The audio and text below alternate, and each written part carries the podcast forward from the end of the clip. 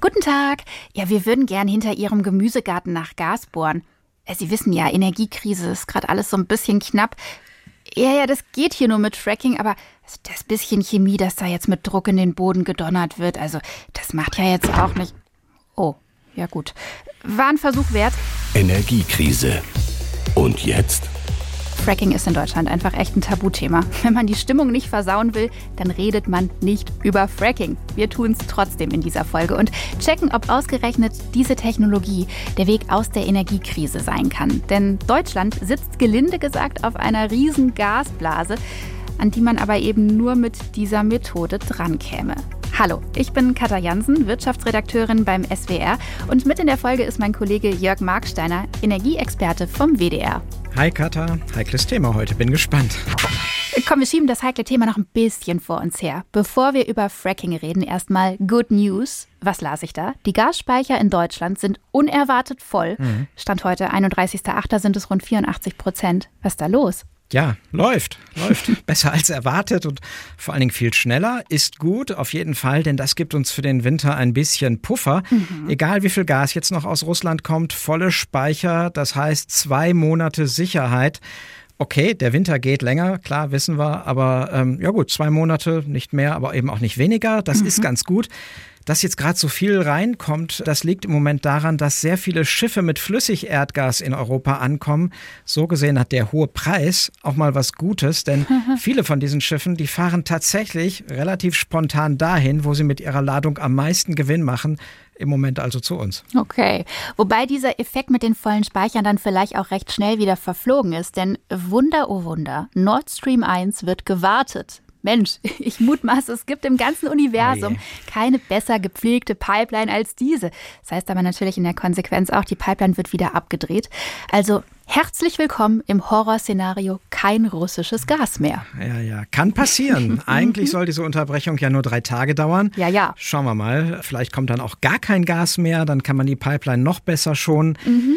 Nein, aber das ist doch alles absurd. Also da sind technische Gründe vorgeschoben, würde ich auch sagen. Diese Pipeline ist gerade mal zehn Jahre alt. Irre. Und für so eine Pipeline ist das wirklich weit entfernt von pflegebedürftig, um es mal vorsichtig zu sagen. Wir hatten im August gerade erst eine Wartung.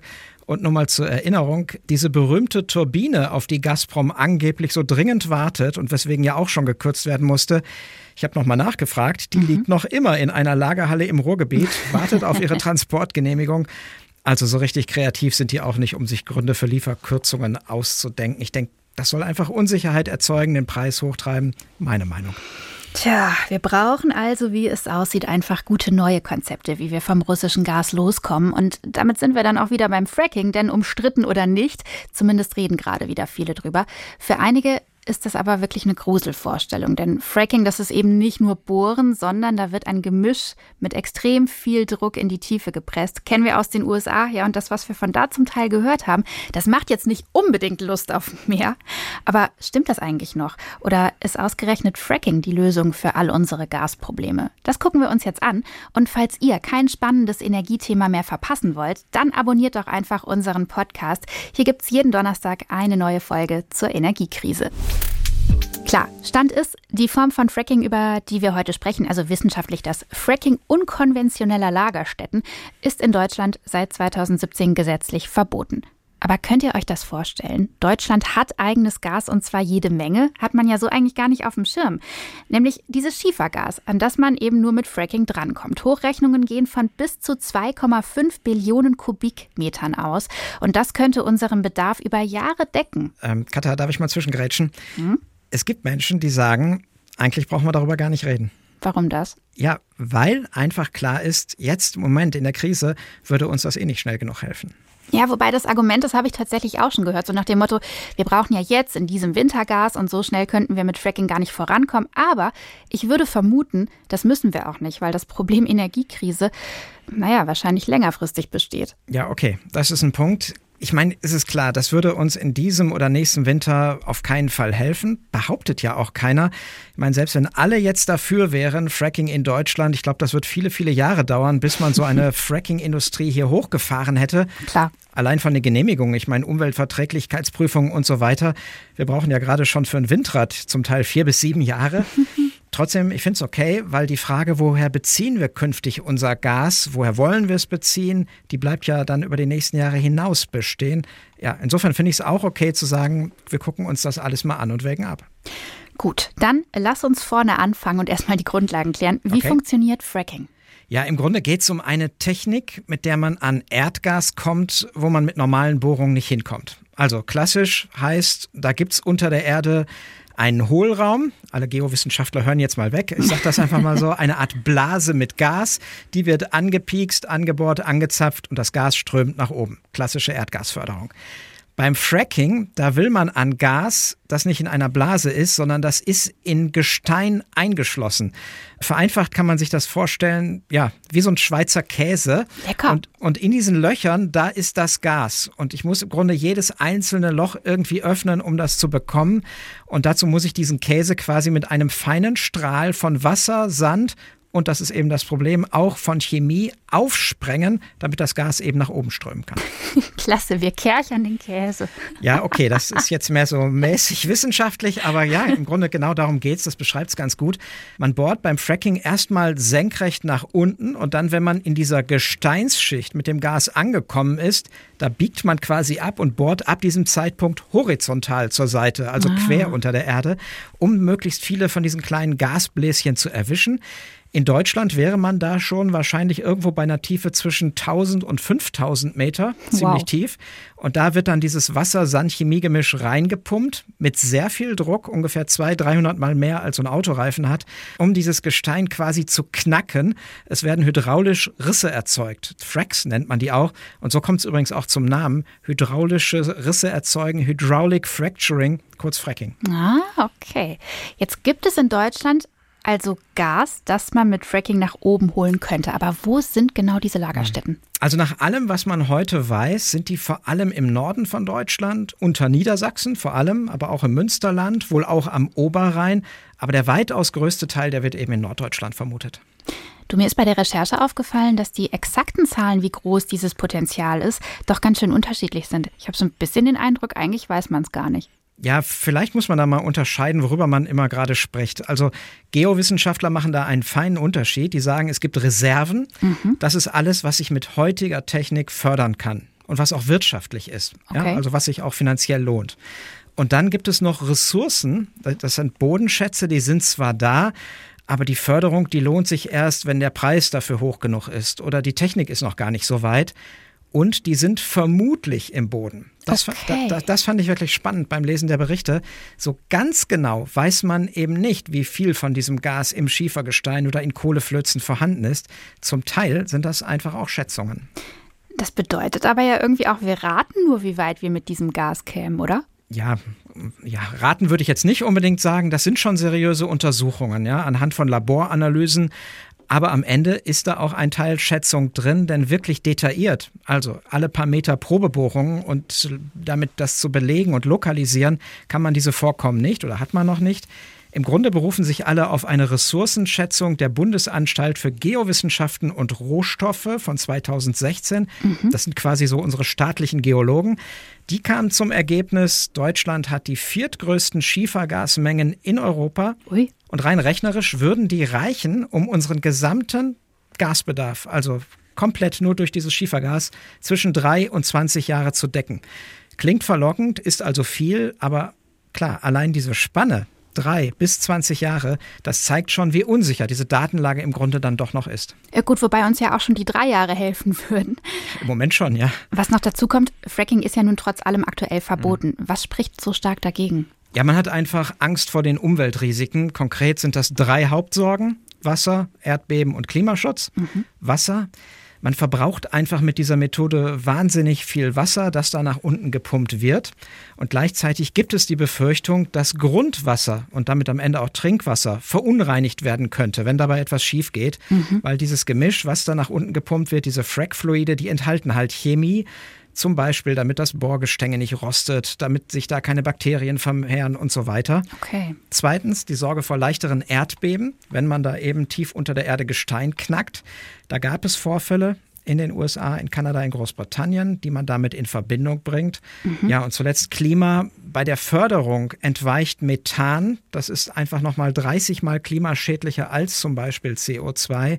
Es gibt noch mehr Kritikpunkte, aber das sind eigentlich so die Hauptpunkte. Chemie in der Erde, Sorge ums Trinkwasser, Erdbebengefahr und Klimaschutz.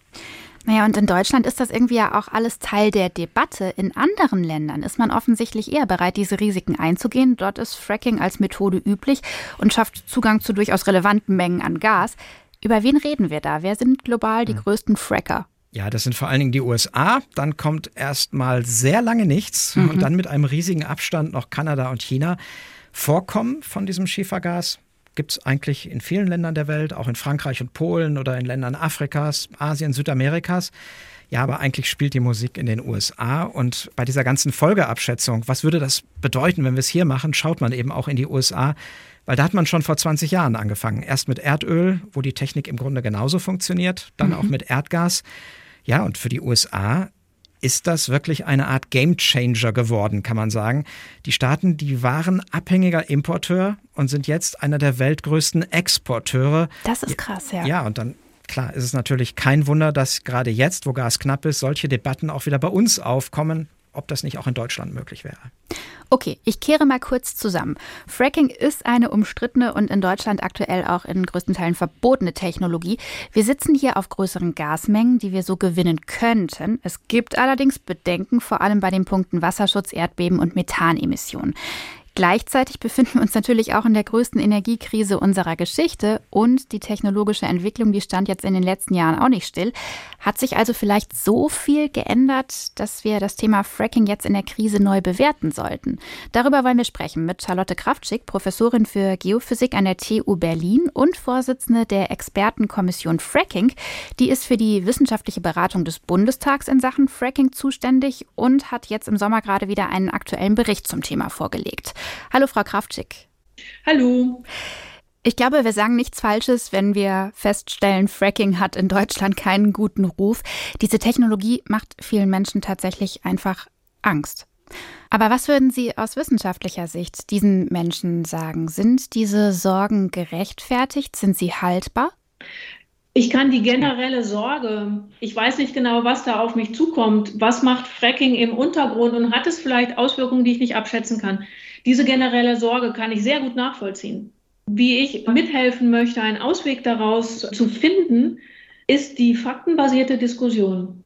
Und ist immer wieder, auch wenn das vielleicht wie ein Mantra sich anhört, aber der Hinweis darauf, wirklich auf die Möglichkeiten und Optionen zu gucken, auf wirklich die ganz neutrale Bewertung und Abwertung hinzuarbeiten und auch immer den neuesten Stand der möglichen Technologie und des Wissens zusammenzutragen und bereitzustellen. Mhm. Das ist sozusagen das Stück vom Weg, wo wir auch als Expertenkommission mithelfen können und wo ich auch als Wissenschaftlerin in dem Sinne mithelfe, um genau aus diesem Dilemma eine Angst, die sich aus vielen verschiedenen Quellen speist und das, was wir aber als Möglichkeiten sozusagen entgegensetzen können, in eine gute Balance wiederzubringen.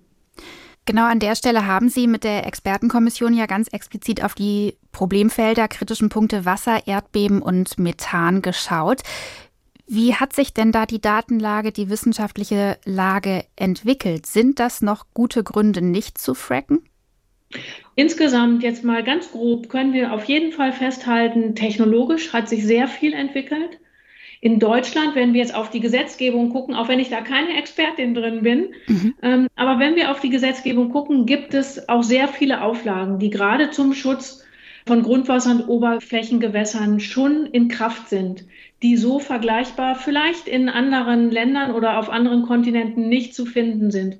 Also da müssen wir uns auch justieren und wirklich auch sehen, dass wir dort recht gut aufgestellt sind. Das, was die Datenlage uns zeigt, ist eigentlich eine Weiterentwicklung. Es wird vielfach auch abgewogen, hm, in welchen Bereichen wir zum Beispiel Fracking unkonventioneller Lagerstätten durchführen wollen. Und da müssen wir, wenn wir jetzt auf Deutschland schauen, tatsächlich auch hingucken, wie können wir uns vergleichen mit anderen Ländern und das, was wir von dort lernen. Deutschland ist relativ dicht besiedelt, wenn wir jetzt einfach mal auf die großen Flächen in die USA schauen und das vergleichen. Mhm. Das heißt, wir haben da ganz andere Bedürfnisse und Anforderungen auch, wie wir Schadensumkreise festlegen müssen. Wie dicht zum Beispiel auch die Technologie an den Menschen ranrückt oder wie sehr wir sensible Infrastrukturen schützen müssen. Das ist so ein Punkt, wo man, glaube ich, tatsächlich wirklich nur dann weiterkommt, wenn man lokal auch tatsächlich arbeitet und hinschaut. Das heißt, man muss sich erstmal angucken, was ist über das strukturelle Modell im Untergrund bekannt. Wie kann ich daraus durch Modellierung abschätzen, was ein Eingriff bewirken könnte? Und wie würde ich dann mit einer Überwachung sozusagen mich aufstellen können? Das heißt, würden Sie mitgehen, wenn man sagt, Fracking heute ist nicht mehr Fracking wie vor zehn Jahren? Das kann man so festhalten, ja. Wir müssen ja drauf schauen. Ein Eingriff in den Untergrund hat immer Risiken die müssen wir minimieren. Also das muss das Ziel sein. Anders können wir an die Sache gar nicht, sagen wir mal, ganz neutral herantreten. Weiterentwickelt haben sich auch die Überwachungssysteme, die für Sicherheit sorgen können. Da gibt es zum Beispiel so Ampelsysteme. Wie funktionieren die? Für einen bestimmten Bereich mit einem bestimmten Schadensumkreis dürfen bestimmte Schwellwerte nicht überschritten werden. Und hierfür gibt es dann ein Ampelsystem das dann eben grün, gelb oder rot schaltet, so dass auch während einer möglichen Operation und Eingriff in den Untergrund dann auch geguckt wird, was für Auswirkungen habe ich in reeller Zeit auch tatsächlich vorliegen und muss ich reagieren. Also dieses Reaktionsschema, um was es dort geht bei der Risikominimierung, solche Dinge sind wesentlich weiterentwickelt, als wenn wir 10 oder 20 Jahre zurückschauen. Wie ist es denn mit dem Einsatz von Chemikalien? Das war ja in der Vergangenheit ein Punkt, der oft scharf kritisiert worden ist. Man pumpt, man presst Chemie in den Boden. Ist das noch Stand der Technologie? Dieses Thema der Chemikalien kommt immer wieder auf, was wir für Deutschland ganz klar festhalten können. Das ist in verschiedenen Gesetzen auch festgehalten. Grundwassergefährdende Stoffe dürfen nicht in den Untergrund eingebracht werden. Da müssen wir ganz klar sein, die Auflagen in Deutschland sind jetzt auch im internationalen Vergleich wirklich recht hoch. Aus wissenschaftlicher und technischer Sicht könnte man also gegebenenfalls zum Schluss kommen, dass Fracking in Deutschland vertretbar ist. Aber wie ist Ihr Eindruck? Lohnt sich das überhaupt? Würde das Sinn machen, jetzt in diese Technologie einzusteigen? Wenn wir jetzt unkonventionelle Lagerstätten mit Fracking stimulieren würden wollen, hätten wir gar keine Gesetzgebung dafür. Wir haben ja nach wie vor das geltende Wasserhaushaltsgesetz. Das heißt, wir bräuchten in dieser Gesamtprozedur eine Gesetzesänderung. Mhm. Auch wenn manche Sachen manchmal erstaunlich schnell gehen können, aber das ist etwas, da braucht man einfach Zeit für. Das heißt, auch wenn im Frühjahr schon diskutiert wurde, ja, dann können wir für diesen Winter schnell eine Lösung herbeiführen. Das ist keine schnelle Lösung. Das heißt, wir bräuchten zum einen diese Gesetzesänderung. Dann brauchen wir für alles, was aber auch bei konventionellen Lagerstätten immer bei Aufsuchen eines Gebiets notwendig ist. Es müssen Konzessionen beantragt werden. Die zuständigen Länderbehörden müssen einbezogen werden. Es müssen Pläne zum Schutz der Umwelt vorgelegt werden. Die Träger öffentlicher Belange sind einzubeziehen.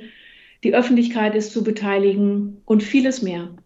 Das heißt, all diese Schritte, die, sagen wir mal, ein normales Verfahren zu einer Produktionsbohrung ausmachen, die brauchen Zeit. Insofern würde ich davon ausgehen, dass wir mindestens drei Jahre brauchen, um in diesen operationellen Bereich von Förderung zu kommen. Das ist sozusagen das, was die äußeren Bedingungen sind. Wir als Expertenkommission haben an dieser Stelle aber auch empfohlen, bevor man auch eine Erprobungsmaßnahme durchführt, ein grundsätzliches Monitoring vor einem Eingriff zu machen. Dieses Monitoring braucht auch eine gewisse Zeit. Zum Beispiel ist es beim Grundwasser ganz wichtig, den Jahresgang zu verstehen in einem Gebiet. Und zusätzlich natürlich dann die Überwachung während einer Operation und auch in der Nachsorge, wenn zum Beispiel eine Bohrung wieder verschlossen wird. Es würde also eine ganze Weile dauern. Wie lohnenswert wäre das Ganze mengenmäßig? In den USA war das Fracking-Gas ein absoluter Gamechanger, hat sie zum Exporteur gemacht vom Importeur. Wäre das mit dem deutschen Potenzial auch möglich? Die Potenziale, wenn wir jetzt USA und Deutschland vergleichen, können wir überhaupt gar nicht irgendwie in die Nähe voneinander rücken.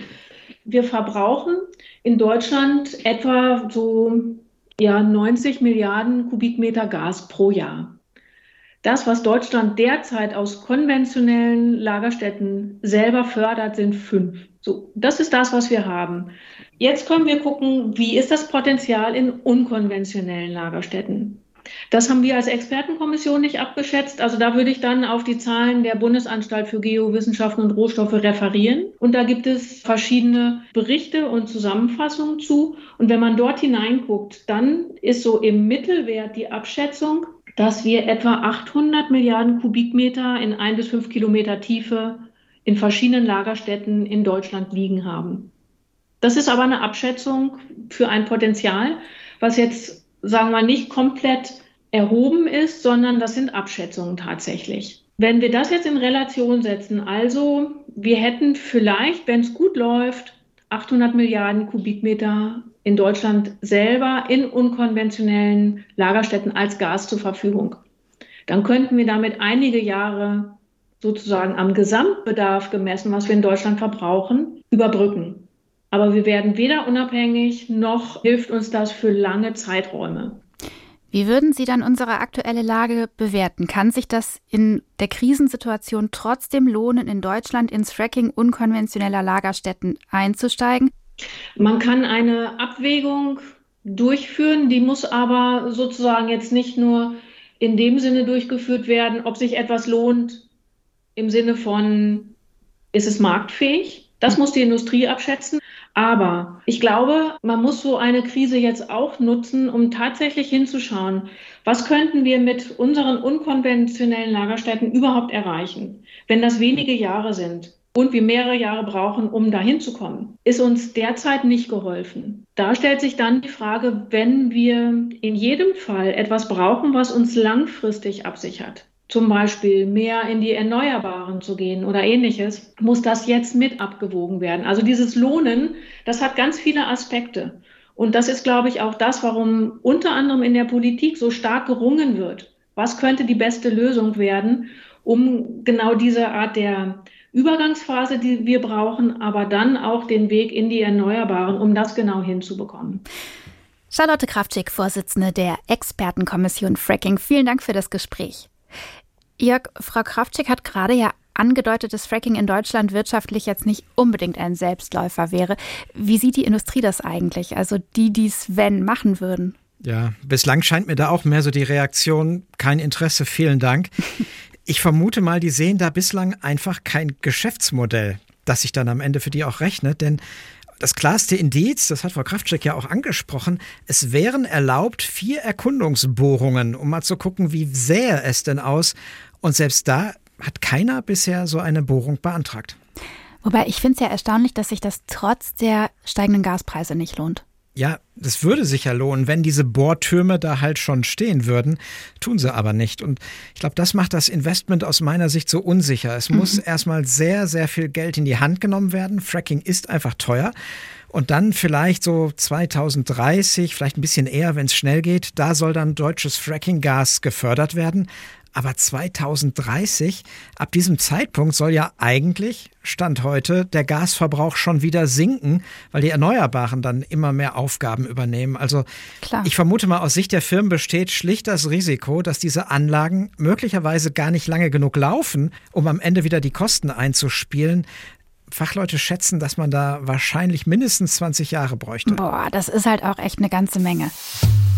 Ich komme für mich nach allem, was wir jetzt besprochen haben, zu folgenden Ergebnissen. Erstens, ja, Fracking birgt Risiken, vor allem in Sachen Wasser, Erdbeben, Methanemissionen. Zu diesen Themen gibt es aber glücklicherweise immer mehr Studien und die kommen auch überwiegend zum Schluss, dass diese Risiken vertretbar sind und durch gute Technik und Überwachung stark minimiert werden können. Zu Langzeitfolgen wissen wir aber weiter wenig. Zweitens, nicht nur die Datenlage, sondern auch die Technologie selbst hat sich verbessert. Fracking heute ist nicht mehr Fracking vor zehn Jahren. Drittens, aber eine schnelle Lösung für unser Energiedefizit bringt das Fracking nicht. Und es ist auch einfach nicht komplett klar, wie viel Gas wir auf diesem Weg überhaupt gewinnen könnten, weil die Zahlen nur Hochrechnungen sind und auch nicht alles, was unter der Erde liegt, umweltverträglich und sicher gefördert werden kann. Tja, das bringt mich zu dem Punkt, an dem ich denke, ja, man könnte sich auf Basis der aktuellen Datenlage schon dafür entscheiden, in Deutschland zu fracken, aber ich habe den Eindruck, es lohnt sich nicht. Zumindest nicht Stand jetzt. Zeit- und Kostenaufwand, um hier ins Fracking einzusteigen, wären einfach zu hoch. Allerdings, ich finde, Fracking muss in Deutschland trotzdem mal aus dieser Tabuthema-Zone raus. Wir müssen einfach anerkennen, ja, das könnte man hier machen und die Welt würde auch gar nicht sofort untergehen. Sinn macht es wahrscheinlich trotzdem nicht. Jörg, gehst du mit? Ja, einverstanden. Ich finde, mit dem Enttabuisieren haben wir ja schon mal angefangen. Aber auch ganz nüchtern und unideologisch betrachtet bleibt bei mir jetzt so die Erkenntnis, wir haben einen riesigen Gasschatz im Boden, mhm. aber man darf das eben auch nicht überbewerten. Die bahnbrechende Lösung für unsere künftige Gasversorgung scheint mir das dann doch nicht zu sein. Was meint ihr, Fracking in Deutschland? Ist das eine Lösung für die Energiekrise? Müssen wir da über unseren Schatten springen und uns damit abfinden, dass diese Technologie wie viele andere, die wir nutzen, auch gewisse Risiken mit sich bringt? Oder ist Finger davon lassen und auf andere Mittel setzen der bessere Weg? Schreibt uns eure Meinung an energiekrise.ard.de. Und genau diesem Postfach wollen wir uns jetzt auch nochmal widmen. Da haben sich in den vergangenen Tagen viele von euch nochmal zur Gasumlage gemeldet. Wir haben hier ja in Folge 4 darüber gesprochen, wie gerecht die Gasumlage ist. Ein Thema, das viele bewegt. Und die Politik hat inzwischen ja auch angekündigt, da nochmal nachbessern zu wollen. Ja, ich finde, das ist eigentlich der beste Beweis. Auch Robert Habeck hört unseren Podcast und noch viel wichtiger auch auf unsere Vorschläge. Genau so wird es sein. Ja, Olaf Scholz übrigens auch. Der hat im Nachgang der Folge nämlich die Mehrwertsteuer auf Gas gesenkt. Ja, stimmt. An der Stelle können wir eigentlich aufhören. Wobei, wir könnten, wenn wir aufhörten, nicht mehr diskutieren, was uns Werner Meyer aus Patenheim geschrieben hat. Und das wäre schade. Pass auf. Er findet, es wäre gerechter gewesen, die Rettung der Gasimporteure aus Steuermitteln zu bezahlen. Er schreibt, dann hätte der Staat vielleicht nach fünf Jahren mit einem Plus aus der Sache rauskommen können. Mit der Umlage sei das Geld der Verbraucher aber einfach weg. Und selbst wenn die Unternehmen wieder Gewinne machen, kriegt es keiner zurück. Ja und nein, würde ich sagen. Ja, ich fürchte, er hat recht. Das Geld von uns Kunden, das wir jetzt demnächst mit der Umlage zahlen, wenn sie denn so kommt, das werden wir nicht wiedersehen, stimme ich zu. Mhm. Das verbrennt gerade einfach im Tagesgeschäft. Also allein unser größter deutscher Importeur Juniper macht pro Tag 60 bis 100 Millionen Euro Verlust. Das ist so übel. Jeden Tag. Und äh, also das wird schwierig, da irgendwie was wiederzusehen, glaube ich. Trotzdem kann der Staat, glaube ich, zumindest teilweise einen Gewinn machen, wenn es gut läuft. Denn er will ja zusätzlich mit 30 Prozent bei Juniper einsteigen. Ja, und wer weiß, wenn die irgendwann wieder ein funktionierendes Geschäftsmodell haben, vielleicht kann man diesen Anteil dann doch mit Gewinn verkaufen, mhm. so wie bei der Lufthansa-Rettung. Da ist das teilweise gelungen. Aber klar, für viele Gaskunden fühlt sich das unterm Strich jetzt erstmal ungerecht an klar, die leiden halt einfach unter den enormen Kosten. Ja, auch das schreiben uns viele. Da geht es dann oft auch um die monatlichen Abschläge. Und eine Frage in dem Zusammenhang war, darf der Vermieter eigentlich einseitig von sich aus die Abschläge erhöhen? Hm. Nein, darf er nicht. Das geht nur nach einer Nebenkostenabrechnung, sagen Mietervereine und Anwälte. Also nicht einfach jetzt im laufenden Jahr mit dem Hinweis, wird alles teurer durch Gasumlage. Das geht nicht. Was geht? Man kann sich freiwillig miteinander darauf einigen, die Abschläge zu erhöhen, damit mhm. es nicht irgendwann im nächsten Jahr so eine mega Nachzahlung gibt, aber nur freiwillig. Okay, dann hat uns ein Hörer aus Krefeld noch auf was Spannendes aufmerksam gemacht. Ihm ist in seiner Post vom Gasversorger aufgefallen, dass dann nicht nur die Gasumlage, sondern noch zwei andere Umlagen drinstehen, nämlich eine Gasspeicherumlage und eine Bilanzierungsumlage. Seine Frage, gibt es die wirklich? Ja, stimmt, wird wenig drüber gesprochen. Stimmt aber leider, ist korrekt. Oh. Wir sprechen immer von der Gasumlage. Es gibt aber noch weitere. Da ist zum Beispiel die Gasspeicherumlage. Vereinfacht gesagt werden da die Kosten eingesammelt, damit die Bundesregierung jetzt zusätzlich Gas kauft, um die Speicher zu befüllen. Mhm. Und diese Bilanzierungsumlage, ähm, ja, da geht es im Grunde um Gas, dass Netzbetreiber kurzfristig kaufen müssen, wenn irgendwo ein Druckabfall droht im Netz. Also um das Ganze stabil zu halten. Ah, Hat es immer okay. schon gegeben. Diese Nachkäufe sind auch teurer geworden und deshalb taucht die jetzt auf. Unter dem Strich heißt das, auf jede Kilowattstunde Gas ab Oktober kommen nicht nur diese berühmten 2,419 Cent Gasumlage, sondern wenn man die anderen dazu rechnet, eigentlich 3,048 Cent. Aber stimmt, ist ein bisschen untergegangen. Dafür gibt es uns ja. Also, wenn auch euch was irritiert oder ihr Fragen habt oder Ideen zur Energiekrise, dann meldet uns an energiekrise.ard.de. Ja, und damit sind wir am Ende der Folge. Jörg, vielen Dank, dass du dein Wissen mit uns geteilt hast. Ja, danke, hat Spaß gemacht. Und euch, danke fürs Zuhören und bis zum nächsten Mal. Energiekrise. Und jetzt? Produziert für die ARD von SWR, WDR, HR und RBB. Und falls ihr noch mehr hören wollt, habe ich hier noch einen Podcast-Tipp für euch. Unsere Kollegen von der Tagesschau machen nämlich einen echt spannenden Auslandspodcast. Ideenimport heißt der und guckt darauf, welche Konzepte und Ideen aus dem Ausland potenzielle Lösungen für unsere Probleme in Deutschland sein könnten. Jeden zweiten Freitag kommt eine neue Folge, diese Woche die erste nach der Sommerpause. Wie lassen sich Geflüchtete einfacher integrieren? Wie können wir besser mit steigenden Energiepreisen umgehen? Wie kann sich unsere Gesellschaft gesünder ernähren? Für viele Probleme, die uns alle betreffen, gibt es irgendwo auf der Welt garantiert schon gute Ideen, mögliche Vorbilder und Lösungsansätze. Und wir finden sie im neuen Auslandspodcast der Tagesschau. Ideenimport. Zusammen mit unseren Korrespondentinnen und Korrespondenten in den 30 Auslandsstudios der ARD.